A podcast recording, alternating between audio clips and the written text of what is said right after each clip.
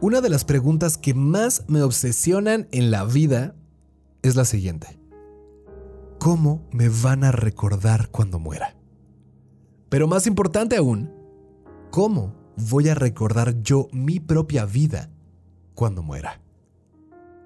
Con base en la película La Grande Bellezza de Paolo Sorrentino, hablaremos de cómo retomar la inocencia interna para trascender en nuestra vida, de cómo podemos desengancharnos de la antipatía de la normalidad y de la importancia de aprovechar nuestro presente para decir lo que sentimos antes de que todo desaparezca como por arte de magia. Ahí te va. Mika Kawash. Vivimos en un mundo desechable, pero reciclable. Más que un copy-paste, este podcast es una reinterpretación del mundo que nos rodea. Es una serie de recortes de la realidad en el que nos daremos el gustito de mandarlo todo a la fregada. ¿Por qué? Por nuestras pelotas. Este espacio es para ti que tienes más dudas que estrellas tiene el universo. Para ti que te han dicho que no eres nada y que por ende lo eres todo. Este podcast es para ti que eres intenso, frágil, vulnerable. Para ti que eres humano, vaya. La música, el cine y esas cosas viejas llamadas libros serán las garras que excavarán nuestra identidad millennial. Y por favor, te pido, te imploro que no estés de acuerdo conmigo. Querido pasajero, favor de abrochar tus neuronas, que ahí te va mi Coco Wash. Esta es la licuadora mental, la verborrea fifi, el espejo y el reflejo. Esto es Collage Millennial, el podcast, presentado por mi Santiago Padilla. ¡Tu némesis! O Chant, como te acomode. Me gusta que se acuerden de mí. ¿A ti no? Y a veces, con todo esto, los impulsos de mi corazón me llevan a darme cada madrazo. recuerdo que el último día de mayo del 2020, ya sumergidos en cuarentena, hablé por teléfono como cuatro horas más o menos con mi primera novia. Teníamos 15 cuando empezamos y 18 cuando terminamos. O, bueno, cuando yo cumplí 18. Fue mi berrinche de cumpleaños. Ver a Regina para empezar un ciclo nuevo. Un ciclo en el que ella ya no estaría.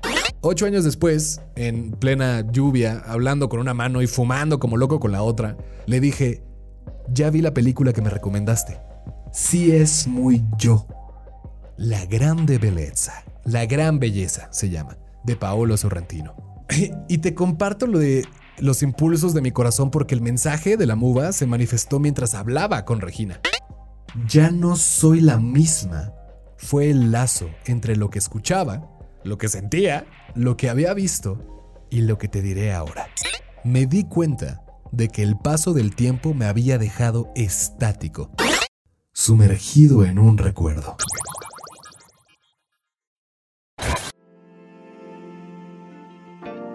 La Grande Bellezza cuenta la historia de Jep Gambardella, un novelista italiano muy reconocido por su obra, que al cumplir 65 años se da cuenta del sinsabor de su vida.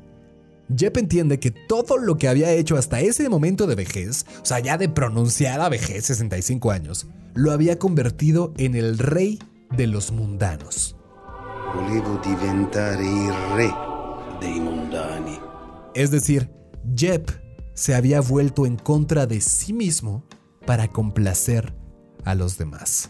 Le tomó 65 años ver que todas las cosas terrenales o materiales o todo lo relacionado con ellas lo habían opuesto a su propio ser espiritual. Y por ende, se había quedado vacío. Lo único que a Jeb le quedaba era el recuerdo de lo que había sido para los demás. Ojo, aquí mi cuestión es, y por eso hago este capítulo, ¿Qué recuerdas tú de ti mismo? ¿Qué recuerdas tú para que valga decirte a ti mismo que sí viviste, que, que valió la pena? Si no exististe para ti mismo, ¿exististe del todo? ¿O habrá sido todo un truco?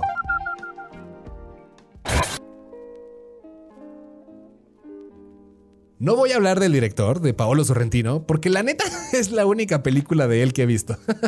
Pero me gustó muchísimo la cocción del mensaje a través de lo que la cámara y su maravilloso, maravilloso guion me regalaban. La muba empieza con una contradicción hermosa. Imágenes, puras imágenes en paneos de la cámara, de personas paradas junto a estatuas. Y la neta, Sorrentino me hizo ver que entre humanos y esculturas no había diferencia alguna. A lo que voy es que la inmovilidad de nuestra vida nos impide vivir la vida misma. Y vamos por el mundo como estatuas, a pesar de que el tiempo pase frente a nosotros. Y lo único que queda en este transitar o no transitar, lo único que prospera es la memoria. El recuerdo febril de haber intentado vivir. ¿En dónde está, entonces, el propósito de nuestras vidas? Nos han dicho que esto se trata de trascender, pero me cuesta un huevo pensar en que podemos trascender si ni siquiera nosotros mismos sabemos por qué recordaríamos nuestro paso por la vida por vivir estancados en la memoria. He llegado al punto de creer que todo es insostenible. ¿Te ha pasado? Que dices, ah, me siento hasta acá, me siento ahogado. Demasiada ansiedad, demasiado deber ser, demasiado futuro para tan poco presente. Es algo es algo hermoso, es algo bello por ser tan nuestro, tan millennial. Algo que no sé por qué se manifestó en una película de puro viejito, cuyo director, Paolo Sorrentino, puso a la fugacidad de la juventud frente a frente con la longevidad de la vejez. Ambas pruebas de una existencia agridulce. La primera, la juventud, veloz y precoz. La segunda, la vejez, sumergida en un letargo. Y mira, pasa algo muy chistoso en La Grande Belleza, porque en esta película los jóvenes son los que mueren y los viejos siguen vivos. Pero pocos de todos ellos son los que trascienden. ¿Por? O sea, pareciera ser que los extremos de la vida son, al final, la factura de esta. Hay una parte, hay una parte que me encanta, que fue, la neta yo creo que mi parte favorita, en la que al llegar a un restaurante, Jeb se enfrenta al hijo de una amiga suya, un güey súper clavado con Proust y la obra de En Busca del Tiempo Perdido, justo. Bueno, Jeb le dice a este güey, cabrón, en esta vida lo único que te debes tomar en serio es el menú. y yo me pregunto, ¿por qué nos pasamos el tiempo pensando en lo que no ha sucedido y que ni sabemos si sucederá, en vez de enfocarle toda nuestra energía al presente? El futuro nos genera una incertidumbre combinada con una ansiedad tan grande que se ha demostrado que los millennials somos la generación más frágil, psicológicamente hablando, que haya pisado la Tierra hemos vivido obsesionados por las ideas de otros, por el dinero de otros, por los seguidores de otros, pero ¿y nuestras ideas? ¿Y nuestros propios deseos? Y no sé, la neta no sé, cuánto tiempo tiene que pasar para ver que no estamos vivos para hacer las cosas que no nos van, que no nos gustan. A la mitad de la película hay una escena hermosa en la que Jeb se fuga de la cama de una amiga que se había levantado al baño por sus elps para enseñarle unas nudes. ¿No las quieres ver? Pues órale, va. Entra la música y corre la voz en off de Jeb diciendo esta joya. La cosa más importante que descubrí pocos días después de cumplir 65 años es que no puedo perder más tiempo haciendo cosas que no quiero hacer. O sea, pasaron 65 años para que un hombre de mundo se diera cuenta de esto. 65 largos años que me hicieron pensar hasta qué punto dejaremos de estirar nuestra insatisfacción y empezar a vivir para nosotros mismos. ¿Por qué se nos tendrían que ir 65 años? Es una vida, 65 años son una vida y solo es una vida. Y peor aún, ¿quiénes seremos? ¿Qué sentiremos? ¿Qué tendremos? ¿De qué seremos capaces cuando llegue ese momento de iluminación? Esa epifanía. Me viene a la mente la frase que nos decimos para echarnos el quinto shot.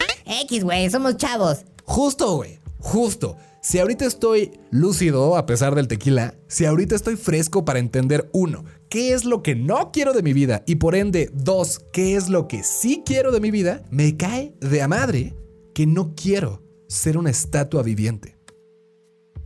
Me cae de a madre que no necesito que pasen 65 años para ver que la verdadera y gran belleza de la vida, la grande belleza, está en el renacer interior de la inocencia. Y la inocencia implica cero juicios, cero preconcepciones. Así son los niños, ¿no? Y los aceptamos como tal, con sus locuras, sus ideas, sus cero filtros, pero como nosotros ya somos grandes, nos contamos que tenemos ciertos deberes que implican chingos de sacrificios que no le dejan lugar a la inocencia, a la imaginación, al goce. Y eso es ser modernos. Hazme el favor, güey. Cero sentir, moderno. Cero disfrutar, moderno. Hay que sufrir, moderno. Io provo di essere moderna. Yo intento ser moderna, dice una mujer en la película. Una señora, híjole, extraviada en el humo de sus pretensiones. Y Jep, como es, cuando lo veas templado, frío, sensato, le avienta un monólogo brutal en la cara que me llegó hasta la punta de los pies. Un tipo de 65 años vestido de amarillo pollo, muy chido la neta, diciéndole a su amiga y a mí, diciéndonos a nosotros, dos personas que intentamos ser modernas, que todas las convicciones, ostentaciones y sufrimientos son productos de nuestro ego. ¡Auch, cabrón! No, o sea, no me toques ese vals. Ego que intenta esconder una serie infinita de incertidumbres que nos nublan la cabeza. ¿A qué me refiero? Me refiero a que maquillamos nuestra fragilidad con el fin de convencer a los demás de que somos una suerte de superhumanos, ¿no? De que el dolor y el miedo han sido superados y que viviendo en las alturas somos intocables e impenetrables. Lo entiendo. Nada nos podrá lastimar. Al menos ya no más. Sonaré, sonaré trillado como el tío de la fiesta, pero neto. La caída es más pronunciada conforme más arriba nos coloquemos, sobre todo si nos sostenemos sobre pies de barro. En su monólogo, Jeb le dice a su amiga lo siguiente. Estefanía, madre y mujer, tienes 53 años. Una vida devastada, como todos nosotros. Ahora, en vez de hacerte la moral, de mirarnos con antipatía, deberías mirarnos con afecto. Estamos todos en el borde de la desesperación. No nos queda de otra más que mirarnos a la cara y hacernos compañía. Amigos. ¿O no? Y todos lo sabemos, ¿eh? Pero nos hacemos de la vista gorda y como que aquí no pasa nada, todo cool, todo chido. Y nos regodeamos con nuestros sacrificios para entablar cierta relación cordial y familiar con la llamada normalidad. Y todavía estar por encima de ella o creer que lo estamos. ¿Por qué? Porque lo normal es pasar 10 horas o más en un trabajo que nos quita más paz de la que nos da. Lo normal es gastar más minutos en la pantalla que sentados uno frente al otro. Lo normal es pagar por nuestra riqueza con nuestra salud mental para tener el celular de moda, como el iPhone 12 ahorita, ¿no? A la chava o al chavo de moda, a la dieta o a lo que sea de moda. Lo normal es regalarle más secretos a Instagram que a nuestra almohada. ¿Cómo y cuándo se manifiestan estos sacrificios que presumimos? No hacemos el amor con y por amor. No cuidamos nuestra mente y mucho menos nuestra lengua. ¿eh? No le somos leales, deja tu fieles ya, leales a nuestra pareja. No atendemos nuestros silencios. Es más, los rellenamos como si fueran vacíos o tiempo perdido. Nuestro sacrificio es perder lo que amamos con tal de sentirnos superiores, de no admitirnos frágiles. Nuestro sacrificio es ignorar la belleza del amor puro que nos rodea porque creemos que siempre va a estar ahí en la forma de nuestro amigo o de nuestra hermana o hermano o de nuestros padres. Que a nosotros, a nosotros no nos va a tocar sufrir y que, en caso de que la tragedia llegue, seremos superiores al dolor que provoque la partida inexorable porque tuvimos sacrificios que hacer antes. Este es el gran engaño. Todo es un truco. Hay una escena llamada Las comparsa de la jirafa, que es la desaparición de la jirafa. Es en esta secuencia de imágenes donde yace la joya de la grande belleza. Puede que las cosas pasen cuando no las estés viendo, pero eso no significa que no hayan sucedido del todo. Puede que las cosas pasen cuando no las estés viendo, pero eso no significa que no hayan sucedido del todo. La escena, te la platico. Jep se encuentra con un viejo cuate que le dice que su gran acto del domingo será desaparecer a la jirafa que ambos ven ahí parada entre telones y luces. El cuate le dice, según tú, le dice este brother a Jep, si en verdad pudiese desaparecer a cualquiera, ¿estaría yo aquí a mi edad? Es solo un truco. Es solo un truco. Es solo un truco. Es solo un truco. Y cuando el mago está por hacer su acto, a Jep lo sorprende su mejor amigo por la espalda con la noticia de que se irá de Roma y no volverán a verse jamás después de 40 años de amistad. Y justo cuando Jep está de espaldas, lidiando con la desaparición de lo único valioso que le quedaba en su vida, la jirafa se esfuma. Jep, ¿has visto? dice la voz del mago. Y ya no había nadie. Las cosas pasan, las estés viendo o no. Ah, perdón. Esa es la gran belleza de la vida. Las cosas pasan, las jirafas desaparecen, los amigos se van, los hijos crecemos y los amantes mueren.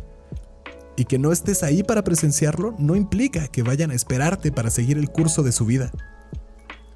Que no veas desaparecer a la jirafa, no, no, no, no significa que no esté ahí todavía. Y, y también que no hayas visto desaparecer a la jirafa significa que puede que ya no esté ahí. Piénsalo así, existen dos tipos de verdades. Las verdades superficiales, que son evidencias de que lo contrario es incorrecto, y las profundas, en donde lo contrario es igual de correcto. Te pondré un ejemplo. Existes y a la vez no existes. Si estás solo y nadie te está viendo, ¿cómo puede decirse que estás? ¿Quién confirma, además de ti, que eso es lo importante, que no has desaparecido? Es como lo del gato de Schrödinger. El gato está vivo o muerto hasta que nosotros lo miramos y lo ponemos en cualquiera de esos dos estados definitivos. Vivo, muerto. Pero mientras no lo vemos, ¿está vivo o está muerto? ¿No podría el gato estar vivo y muerto al mismo tiempo? Ahora imagínate que el gato eres tú. ¿No podrías estarlo tú, vivo y muerto a la vez?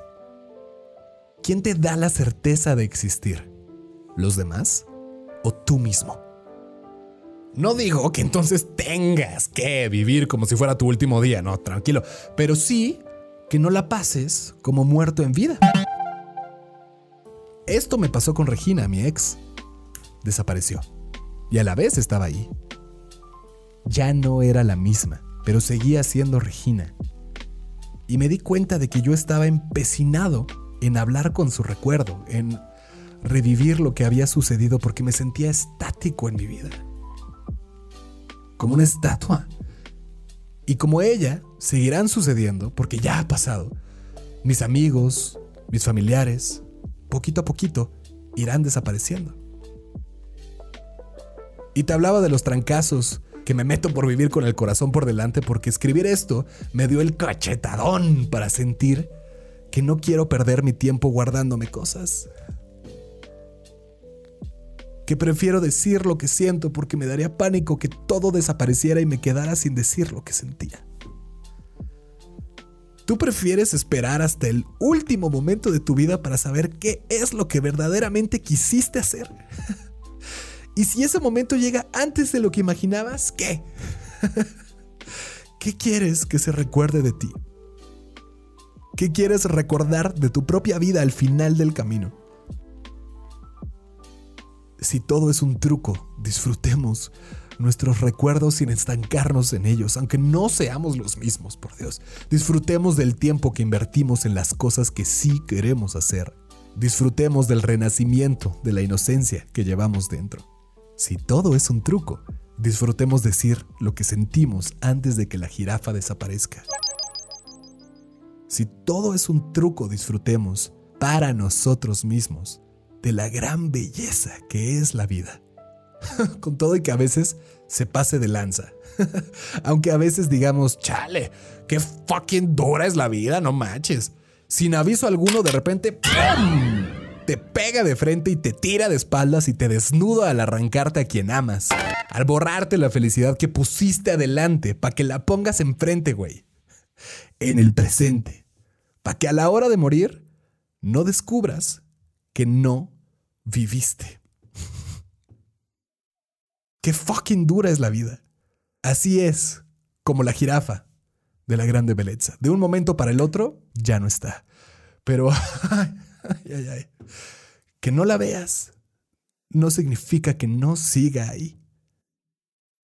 Si al final tu vida importa más que tu muerte, si tu vida pesa más que tu muerte, entonces habrá valido la pena haberla vivido. Jeb.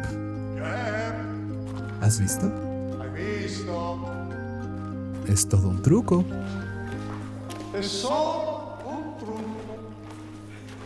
Es todo un truco.